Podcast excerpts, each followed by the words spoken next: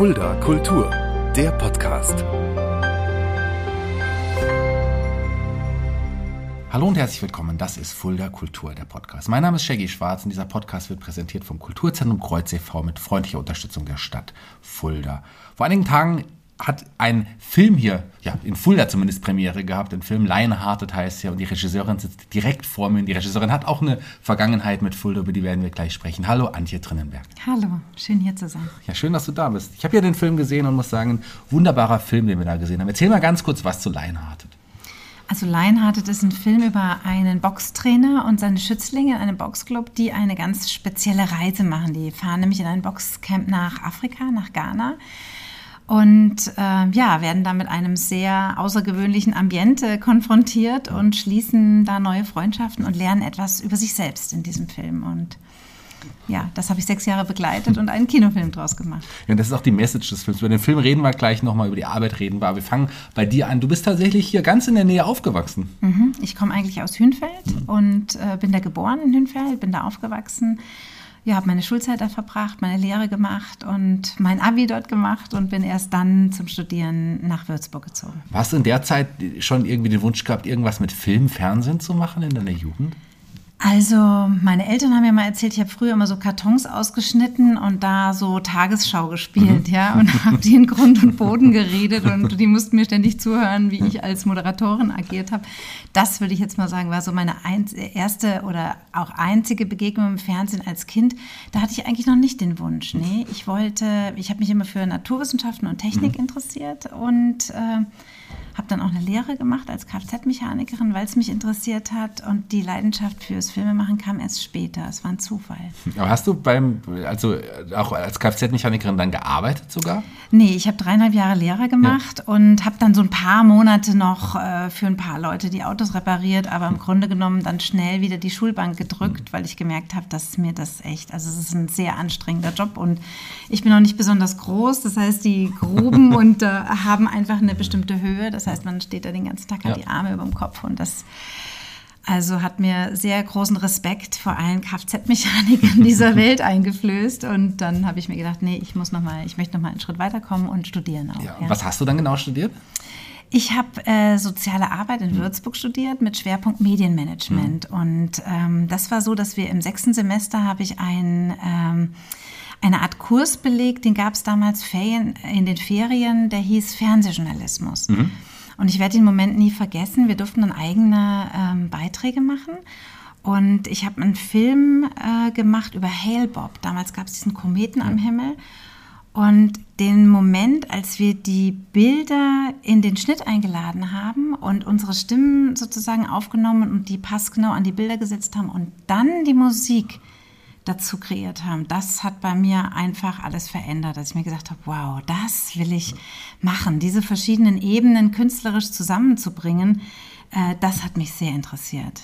Und ab dem Moment war ich verloren und habe den Dekan der Fachhochschule überredet, mich doch bitte das zweite Praxissemester nochmal im Journalismus machen zu lassen. Mhm. Und dann bin ich, äh, genau, einmal im Videostudio sechs Monate gewesen und äh, sechs Monate beim Bayerischen Rundfunk.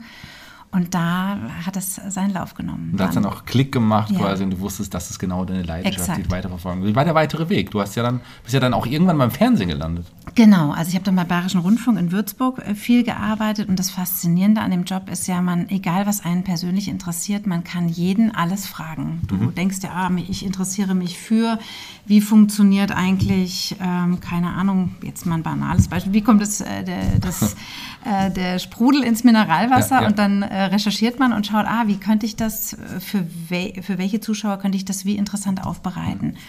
Und klappert die ganzen äh, Sendeformate ab. Und ja, das habe ich dann viele Jahre gemacht mit ganz unterschiedlichen Themen und bin dann aber relativ schnell, habe für Arte Reportagen gemacht, für Dreisat und äh, bin nach München gewechselt und habe dort als Redakteurin dann lange in München gearbeitet beim Bayerischen Rundfunk du hast quasi auch als Autorin auch deine eigenen, ähm, deine eigenen Beiträge geschrieben quasi auch. Genau, genau, richtig. Wie sieht so die Arbeit aus, vielleicht für, für die Hörer, die das nicht kennen, so als Redakteurin, Autorin im Fernsehen? Also es ist so, dass man erstmal mit einem Thema in eine Redaktionskonferenz kommt. Ja? Also man, wenn man als freie Journalistin unterwegs ist, arbeitet man meistens für mehrere Redaktionen. Also ich habe damals zum Beispiel für den Kirchenfunk gearbeitet, für den Kinderfunk, für den Familienfunk und fürs Feuilleton, also Bayerischer Rundfunk, hm. in dem Hochhaus jetzt Hörfunk. Und dann geht man in verschiedene Redaktionskonferenzen und macht Vorschläge äh, über Beiträge, die man gerne machen möchte. Mhm. Dann werden die intern diskutiert, findet man das gut, findet man das schlecht. Und ähm, ja, wenn der Beitrag dann akzeptiert wird, dann läuft man los und sucht sich Interviewpartner, interviewt die und ähm, ja, unterzieht die Informationen, die man gesammelt hat, einem Faktencheck. Ja, es hm. müssen ja alle Fakten dreimal gecheckt werden von verschiedenen Seiten und dann kreiert man seinen Beitrag, hm. geht ins Studio, nimmt es auf und kann sich dann die Musik raussuchen. Das ist ein sehr das ist auf der einen Seite natürlich eine sehr verantwortungsvolle Aufgabe, ne? weil man äh, schauen muss, ähm, stimmt das, was man da jetzt äh, aufnimmt äh, und was man da von sich gibt, ist das korrekt? Und zum anderen aber auch eine sehr kreative und spielerische Aufgabe, weil wie man das dramaturgisch gestaltet, mit welchen Interview-O-Tönen man jetzt anfängt, mit welchen Aussagen und welche Musik man drunter legt, das ist einem selber überlassen oft. Und das macht unglaublich Spaß. Ich kann es jedem nur empfehlen. Also Journalismus oder Journalist zu sein, ist einfach ein toller Beruf. Ja, ja. Das, das, merkt man dir auch an, dass du dafür auch brennst. Mhm. Für dich blieb es ja nicht beim Bayerischen Rundfunk. Du, du warst zu dem Zeitpunkt dann in München auch? Mhm, genau. Du bist ja auch tatsächlich nach New York gegangen dann irgendwann. Genau, 2004 ja. habe ich aus dem Hochhaus in ja. München herausgeschaut und dachte mir, ah, ich würde gerne mal in eine Stadt, wo mehrere Hochhäuser stehen als nur ein paar und äh, ja, die große weite Welt entdecken und wollte da auch eine längere Hör oder habe eine längere Hörfunkreportage über die Menschen gemacht, die unterhalb von New York hm. leben. Da gibt es also damals wurde unter Giuliani äh, Zero Tolerance wurden sehr viele Gesundheitseinrichtungen geschlossen hm. und das hat dazu geführt, dass es sehr viele Obdachlose gab, die auf der Straße lagen. Die wollten aber, sollten da aber nicht mehr überirdisch hm. gesehen zu werden und wurden dann so ähm, ja, wie soll ich das formulieren, so, sollten vom Stadtbild verschwinden und mhm. sind dann ähm, ja teilweise so in den Untergrund gegangen. Mhm. Und da habe ich drei Monate recherchiert und ähm, eine Reportage gemacht, auch beim ARD-Studio New York mitgearbeitet. Und das war eine schöne Zeit. Das ist insofern ähm, erinnere ich mich gerne daran, weil man muss manchmal einfach den Mut aufbringen und sagen, so, ich gehe jetzt in eine andere Stadt und schaue mir das einfach mal an und kämpfe mich da durch. Mhm. Und ja, das war ganz interessant. Giuliani, den du gerade angesprochen hast, zu dem Zeitpunkt Bürgermeister von ja, New York, genau. Exakt, genau. genau. Mhm.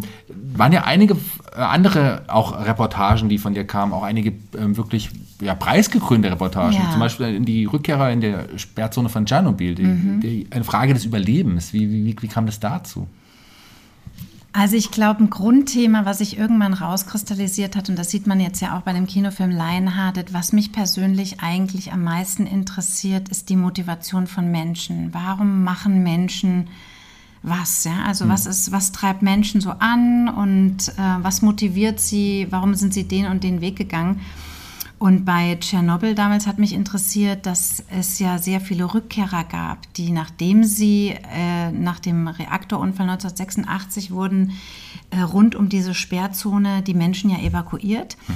Und es gab aber immer wieder ältere Leute, die dann sozusagen äh, über diese 30 Kilometer verseuchte Grenze zurückgegangen sind in ihre Heimatdörfer weil sie gesagt haben, hey, wir sind sowieso schon über 80, ich will nicht in Kiew in irgendeinem Hochhaus versauern, sondern ich möchte dahin, wo ich schon immer gelebt habe. Mhm. Und die hat man dann irgendwann auch gelassen, weil man gesagt hat, naja, die Strahlenkrankheit, äh, die, die hat sowieso erst zehn Jahre später so krasse Konsequenzen, wenn die jetzt 80 sind, wir lassen die dort wohnen. Und mich hat interessiert, wie die miteinander leben. Also was passiert aus einem Dorf, wo früher 500 Leute gelebt haben und jetzt leben da nur noch 10? Mhm. Wie ist die soziale Interaktion? Ja, irgendwann sind ja auch alle Witze mal erzählt und weißt du, wie aus einer großen Gemeinschaft eine kleine. Und dann bin ich mit meinem Kollegen Manuel Hoffmann damals in die Sperrzone gefahren und habe die Leute interviewt und einen Preis dafür bekommen. Mhm. Ja. Mhm. War das für dich, in wirklich in, in, in, ja, in, in diesen Ort zu kommen, wo so viel Leid, so viel Probleme herrschen und auch geherrscht haben und noch immer natürlich akut sind? Ja, also es war sehr erstaunlich, wie, ähm, ja, wie abgeklärt die älteren Leute damit umgehen, weil das ist ja nicht der erste Journalist, der da vorbeikommt ja. und die interviewt. Und die haben uns natürlich als erstes mal was zu trinken und zu essen angeboten. Ja. weil sie genau wissen, dass wir gleich, äh, danke, nein. Und, so. und man läuft da mit Dosimeter ja. rum. Also das fand ich ganz schön, dass die ihr Leben da gut eingerichtet haben. Und zum anderen war es natürlich schon sehr, also ich meine, man fährt da man muss, um äh, in diese kleineren Dörfer zu kommen und auch zum Reaktor zu kommen, ähm, durch den sogenannten Roten Wald fahren. Das gibt nur diese eine Zufahrtsstraße. Und da geben die Fahrer Gas, ja, weil da ja radioaktive Belastung noch so hoch ist, dass du im Auto sitzt und dein Dosimeter piept die ganze Zeit und alle Dosimeter piepen. Und Green, jemand von Greenpeace hat mir vorher gesagt, also wenn ihr da in Graben fahrt mit dem Auto, ihr steigt auf keinen Fall aus, egal was passiert. Und wenn ihr da feststecken bleibt, ja, nicht aussteigen. Und das war schon, dass man sieht, ja, also da ist einfach viel kaputt gegangen in mhm. der Natur. Und das ist schon, naja, bedrückend, sage ich jetzt mal. Das glaube ich. Mhm. Damals hast du aber auch, ähm, auch, was jetzt nicht nur in Russland und in der Gegend aktiv, du bist damals auch schon die ersten Male nach Afrika ähm, gekommen. Ja, genau. Durch meinen, äh, durch meinen Partner, den Jay Rutledge, der hat da viele äh, Platten in Afrika produziert. Mhm. Und äh, wir haben uns 2005 kennengelernt und da bin ich das erste Mal mit ihm nach Mali und war ganz fasziniert von dem Land und der Musik vor allen mhm, Dingen mhm, vor Ort. Ja. ja. Also äh, malische Musik, die hat einfach so was ganz Erdiges und Warmes und Weiches. Das sind so ganz... Ähm, ja, schöne Farben, sage ich immer in der Musik. Und äh, es wird auch sehr viel musiziert. Das Leben findet ja hauptsächlich draußen statt. Ja, und dann habe ich äh, dort einfach Reportagen gemacht über mhm. zum Beispiel den sich verändernden Islam, weil die sind sehr, hm, haben einen sehr entspannten, sophistischen Islam. Und der wird immer stärker unterwandert sozusagen, ja, von Katar, so ein der salafistische Islam nimmt da immer mehr Raum und Platz ein und wie sich das Land darunter verändert einfach, ja. Weil das ist ein sehr schönes Land. Also im Moment ist es natürlich schwer zu bereisen ja, durch den ja. zweiten Putsch. Ja. Ne? Aber im Grunde genommen, wenn sich die politischen Verhältnisse stabilisieren, kann ich jedem nur empfehlen, mal nach Mali zu reisen. Das ist wirklich äh, beeindruckend. Ja, ja. Ich, ich, war noch nicht in Mali, aber wenn du das sagst, gerne, ja. gerne mal. Mhm. Gut, im Moment, wie du es gesagt hast, mhm. vielleicht nicht das beste Land für einen Urlaub. Ja, das stimmt. Mhm. Ähm, lass uns äh, dann noch einen Schritt weiter gehen. 2015 hast du deine eigene Produktionsfirma mhm. gegründet. Wie kam denn dieser Schritt und die Entscheidung, das zu tun? Also ein Bekannter kam auf mich zu und hat gesagt, du äh, machst so Filme fürs Fernsehen, wir haben hier ein Unternehmen, das war damals die Linde AG und wir suchen jemanden, der uns einen Film für dieses Unternehmen produziert. Mhm. Das, war, äh, ein, äh, das war eine Sound-Branding-Agentur, die hat für die Linde Agentur eine Suite geschrieben. Also Linde hat sich eine eigene ähm, Komposition geleistet für Unternehmen. Und das sollte mit historischen Bildern befüllt werden. Und dann bin ich ins Archiv von Linde und habe diese ganzen historischen, ja teilweise noch Filmrollen dort entdeckt und entwickeln lassen und habe daraus einen Film gemacht. Und ähm, ja, seitdem äh, lässt mich das Unternehmen sozusagen nicht mehr los. Die kommen immer wieder und sagen, Mensch, kannst du uns einen Film machen? Und wir haben eine sehr tolle Partnerschaft und daraus sind relativ viele Filme geworden. Und deswegen habe ich mich 2015 entschlossen, auch eine eigene Firma zu gründen, ja. um das zu stemmen. Ja. Ein Film, der daraus auch hervorgegangen ist, ist Lionhearted, über mhm. den wir jetzt auch natürlich gleich noch sprechen wollen. Aber lass uns erstmal mit deiner Leidenschaft fürs Boxen anfangen. Wie kamst du denn dazu? Ja, das war auch Zufall, ja, wie so vieles im ja. Leben, dass man da so hingetrieben wird. Ich saß mit einem ähm, Journalistenfreund, dem Jonathan Fischer, im Senegal auf einem Hochhaus. Wir haben eine Reportage für Brand 1 gemacht und der Jonathan hat mir immer und immer wieder von seinem Freund und Boxtrainer Ali Chuko erzählt. Mhm. hat gesagt, Mensch, das ist so ein irrer Typ. Ähm, wie der das schafft, mit seinen Jugendlichen umzugehen, das ist wirklich Wahnsinn. Da trainieren 25 Nationen äh, alle Weltreligionen und das in total friedlicher Koexistenz. Ja, da gibt es zwar Streit, aber Ali schafft das irgendwie aus dieser Truppe einfach was zu machen. Und das konnte ich nicht so richtig glauben. Ne? Als Journalistin ist man ja immer ähm, auch ein bisschen ähm, zurückhaltend. Mhm. Ja, man glaubt nicht immer alles, man will das erstmal selber sehen. Und ähm, dann habe ich mir das angeschaut und mittrainiert und das hat mich sehr fasziniert was ich da vor Ort gesehen habe. Ich bin weder sportlich noch hatte ich irgendwas mit Boxen zu tun. Ich stand da ja, wie Karl aus der Kiste am Boxsack und habe da versucht, so gut es geht, mich da zu subsumieren in diesem Club. Und ähm, ja, so kam ich zum Boxen eigentlich. Über die besondere Person Ali Chuko sprechen wir auch gleich noch. Aber mhm. kannst du dich noch an die erste Begegnung mit ihm erinnern? Ja, das war auch im Club, dass ich ihn so beobachtet habe von der Seite vom Boxsack, immer wie er mit seinen Jugendlichen umgeht. Und das hat was ganz Einnehmendes schon von der ersten Sekunde an, weil ich gemerkt habe, dass er äh, mit seinen Jugendlichen oder mit den Jugendlichen, die im Club trainieren, auf eine ganz besondere Art und Weise umgeht. Hm. Also der ist wirklich, der hat eine ganz empathische Art und weiß genau, sieht in Sekundenschnelle, was brauchen die Jugendlichen ähm, brauchen die jetzt ein Lob oder einen Dämpfer? Wie gehe ich mit denen um? Und das ist mir aufgefallen. Da dachte ich mir, der macht intuitiv was richtig und das interessiert mich. Hat es dich zu dem Zeitpunkt schon so interessiert, dass du wusstest, vielleicht da mal einen Film über ihn zu machen, einen Dokumentarfilm? Wann kam, wann kam da der Gedanke? Also das hat sich eigentlich ergeben. Ich bin da so reingerutscht, weil wir irgendwann gedacht haben, dass ähm, ja dieses Thema halt doch sehr viel mehr hergibt, als äh, ich anfänglich dachte. Ich hätte mir nie träumen lassen, einen Kinodokumentarfilm zu machen, weil sowas zu produzieren ist schon, also da braucht man schon auch gute hm. Nerven. Ne? Da ist man sehr viele Jahre äh, beschäftigt und äh, muss sehr viel Teamarbeit, Kooperation äh, eingehen und das auch aushalten dass es vielleicht nichts wird, ja, oder dass man auf dem falschen Pfad ist, ja. Das ist hm. äh, bei jedem Filmemacher so die Angst zu sagen, ja, vielleicht bin ich, äh, kriege ich es doch nicht hin, das, was ich jetzt aufgenommen habe, da dramaturgisch gut im Schnitt äh, zu setzen. Ja, und ähm, das haben wir aber in Angriff genommen und dann habe ich auch meinen Geschäftspartner, den Markus Uhl von Bilderfest, gefragt, irgendwann, mit dem ich die Unternehmensfilme produziert habe Markus magst du nicht einsteigen und hat er gesagt, klar, mache ich. Und dann hatte ich natürlich auch einen kompetenten Partner an meiner Seite, der sehr äh, sich in dem Bereich einfach gut auskennt. Und dann haben wir gesagt, wir greifen es an und machen einen 90-minütigen Kinofilm daraus. War dann, dann war schon klar, ihr macht einen Kinofilm?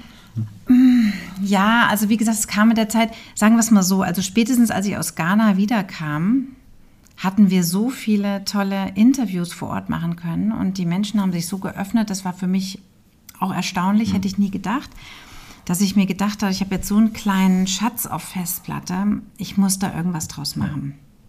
Hätte ich gewusst, was auf mich zukommt, hätte ich es mir nochmal überlegt.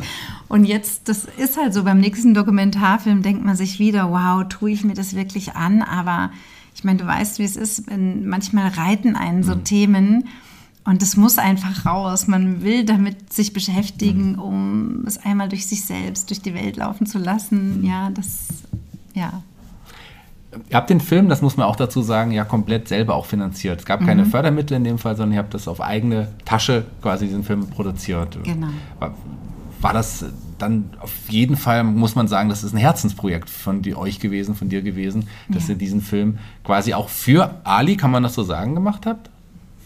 Ja, ich würde sagen, der Ali steht exemplarisch, auch für den Ali, hm. ne? aber der Ali steht auch exemplarisch für die vielen hunderttausend Ehrenamtlichen in Deutschland, hm. die jeden Tag einfach unsere Gesellschaft zusammenhalten. Und ich finde, das ist ja, ja, überall werden immer so Stars kolportiert und die Menschen, die in unserer Gesellschaft so berühmt sind und auf den, ja, in der Zeitung erscheinen, das sind halt oft auch Menschen, die jetzt nicht unbedingt wahnsinnig viel für die Gesellschaft tun. Und ich fand es schon da war ich mit meinem Geschäftspartner auch einig, einfach wichtig, ähm, mal jemanden eine Bühne zu geben, mhm. der total im Hintergrund Dinge macht, die eigentlich von fundamentaler Bedeutung für unsere Gesellschaft sind.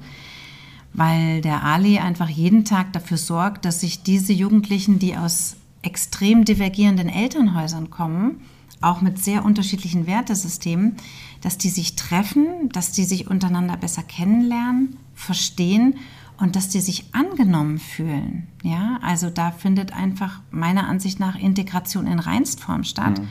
Und das macht er ehrenamtlich. Und das macht er seit 30 Jahren. Und ähm, deswegen haben wir uns gedacht, ja, vielleicht, wie du es formuliert hast, wir machen es für einen Ali, um mal solche Leute auch ins Rampenlicht mhm. zu rücken, damit sich auch andere wieder damit identifizieren können und sagen, ja, stimmt, ich mache auch ehrenamtliche Arbeit. Äh, und da stolz drauf sein können. Und mit seiner ehrenamtlichen Arbeit hat Ali Çukur ja mehrere Menschen gerettet. Das kann man, muss man so wahrscheinlich sagen. Vor sich selber, aber auch vielleicht die Gesellschaft vor den Menschen teilweise auch. Also die Jugendlichen formulieren das teilweise selbst so, ja. ja dass sie sagen, ohne Ali wäre ich gar nicht mehr hier oder wer weiß, wo ich ohne Ali wäre.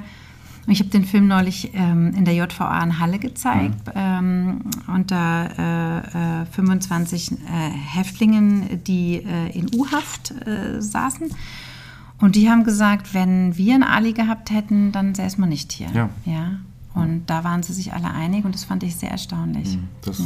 kann man noch nachvollziehen, dass es mhm. tatsächlich so ist. Ihr habt ja im äh, ja, in der Halle von TSV 68 München, in dem Boxclub quasi, nicht dem Fußballverein, also gut, mhm. gleicher Verein, mhm. ähm, angefangen zu drehen, habe während den Dreharbeiten erfahren, so, es geht bald nach Ghana, kommt mhm. mit. War doch so. Genau, richtig, ja. Und das war natürlich so ein kleiner Schock, weil ja. man wahnsinnig viel äh, organisieren muss. Und äh, wenn man jetzt so einen Schnitt im Film würde man so einen Schnitt machen ja. und dann sieht, mich, sieht man mich, wie ich in Ghana den Zollbeamten erkläre, dass das, was wir dabei haben, lediglich für so Freizeitaktivitäten äh, mitgenommen wurde, weil natürlich, äh, ja, diese ganzen Zollgeschichten, das konnte man alles nicht mehr so mhm. schnell organisieren. Das war einfach nicht mehr möglich und das ging alles sehr kurzfristig. Ähm, deswegen konnten wir auch keine Förderung äh, beantragen.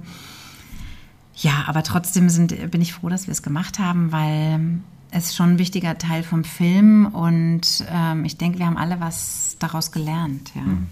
Wie war das denn, äh, dein Team dann zu überzeugen? Du hast es drei, drei Wochen vor, mhm. vor der Abfahrt, mhm. Abflug nach Ghana erfahren und ja. du musstest ja auch noch dann dein Team zusammen ähm, ja, suchen oder überreden, ja. mitzukommen. Ja, das ist richtig. Also der Jannis, der war erstmal so ein bisschen zurückhaltend, Jannis Wilbold, äh, der Kameramann, aber der hat im Grunde genommen, war schon so Feuer und Flamme auch für den Ali und das Team, dass er gesagt hat, komm, ich, ich mache mhm. das jetzt. Ja, der hatte gerade äh, frischen Baby zu Hause äh, gehabt und hat trotzdem gesagt, ich mache das, was ich ihm wahnsinnig hoch anrechne, bis heute. Ja, danke, Janis. ähm, und äh, ja, das war einfach äh, eine tolle Zeit, dass wir dann zusammen gesagt haben, wir stemmen das.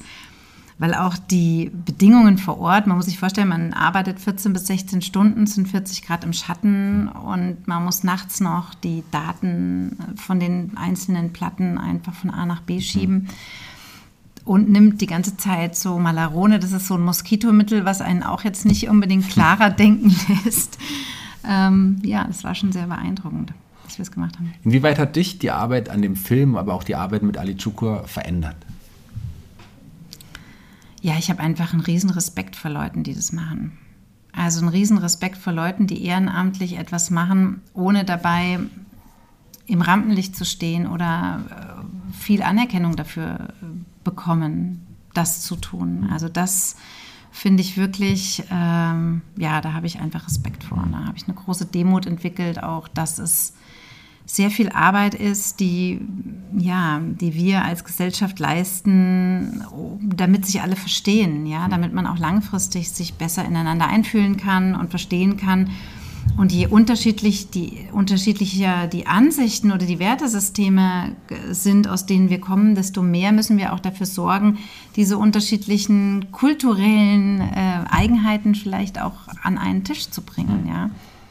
Ich träume immer davon, von der Sonntagstafel, dass wir so einen Tag einführen. Am Sonntag stellt jeder seinen Tisch vor die Tür und dann stellt man was zu essen, was zu trinken hin und dann schaut man mal, wer kommt. Ja, einfach in die Straße runterstellen, damit man sich wieder mehr unterhält über das, ja, was man so erlebt hat. Ja. Das finde ich toll. Leinhartet, aus der Deckung, Dokumentarfilm in euren Kinos. Schaut euch den Film an, wenn ihr die Möglichkeit habt. Es lohnt sich auf jeden Fall. Und es ist auch weniger ein, ein, Dokumentarfilm über den Boxsport als mehr über das Gute im Menschen. Das kann man so wahrscheinlich sagen, oder? Ja, eher darum, was Jugendliche brauchen, um sich wieder als Teil der Gesellschaft zu fühlen. Also, dass der Ali jedem, der in seinen Club kommt, eigentlich einen Vertrauensvorschuss gibt und sagt, das interessiert mich nicht, was du gestern gemacht hast, ähm, sondern es interessiert mich in dem Moment, wo du jetzt und hier bist, was du hier leistest. Und dadurch fühlen sich viele der Jugendlichen zum ersten Mal in ihrem Leben auch angenommen und anerkannt, ja, weil sie diese ganzen Stigmata, ja, diese ganzen Zuschreibungen, hey, du bist ja der und der, der Schläger, die sind erstmal beim Ali erstmal weggewischt. Hm.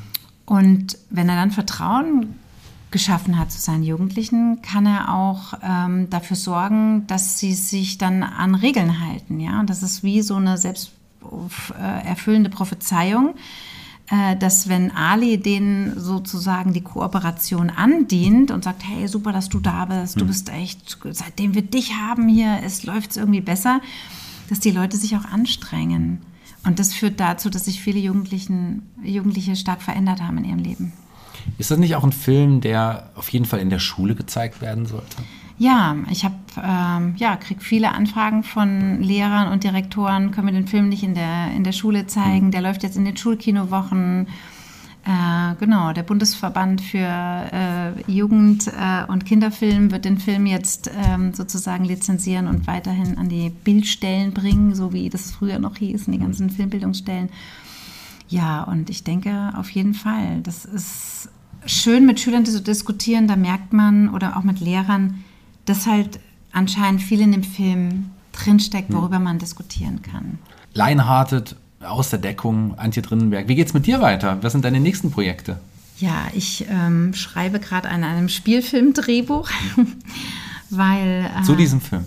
Ja, zu diesem Film sagen wir es mal so, es geht, ähm, es wird keine Kopie dieses Films sein mhm. als Spielfilm, sondern es geht um das gleiche Milieu. Mhm. Ja, der Markus Rosenmüller, der Regisseur, der bayerische Regisseur, der unter anderem Wer früher stirbt, ist länger tot gemacht hat, jetzt Beckenrand-Sheriff mhm. und äh, viele tolle Filme. Der hat Lionhearted gesehen und gesagt, ich würde ganz gern mit dir einen ein Spielfilmdrehbuch mhm. daraus machen und ähm, daran schreiben wir jetzt und das ist natürlich eine wahnsinnige Chance, mit äh, so einem tollen, renommierten, sehr erfahrenen mhm. und zugleich noch sympathischen äh, Regisseur arbeiten zu können. Und das macht eine Menge Spaß. Und Sehr schön. Bin gespannt. Ich bin auch gespannt, freue mich drauf. Lionhearted, alle, die den Film noch nicht gesehen haben, solltet ihr euch anschauen. Es lohnt sich definitiv. Antje, jeder Gast hier bei Fuller Kultur, dem Podcast, darf sich einen Song für unsere Musikliste bei Spotify aussuchen. Welchen Song hast du dir denn ausgesucht?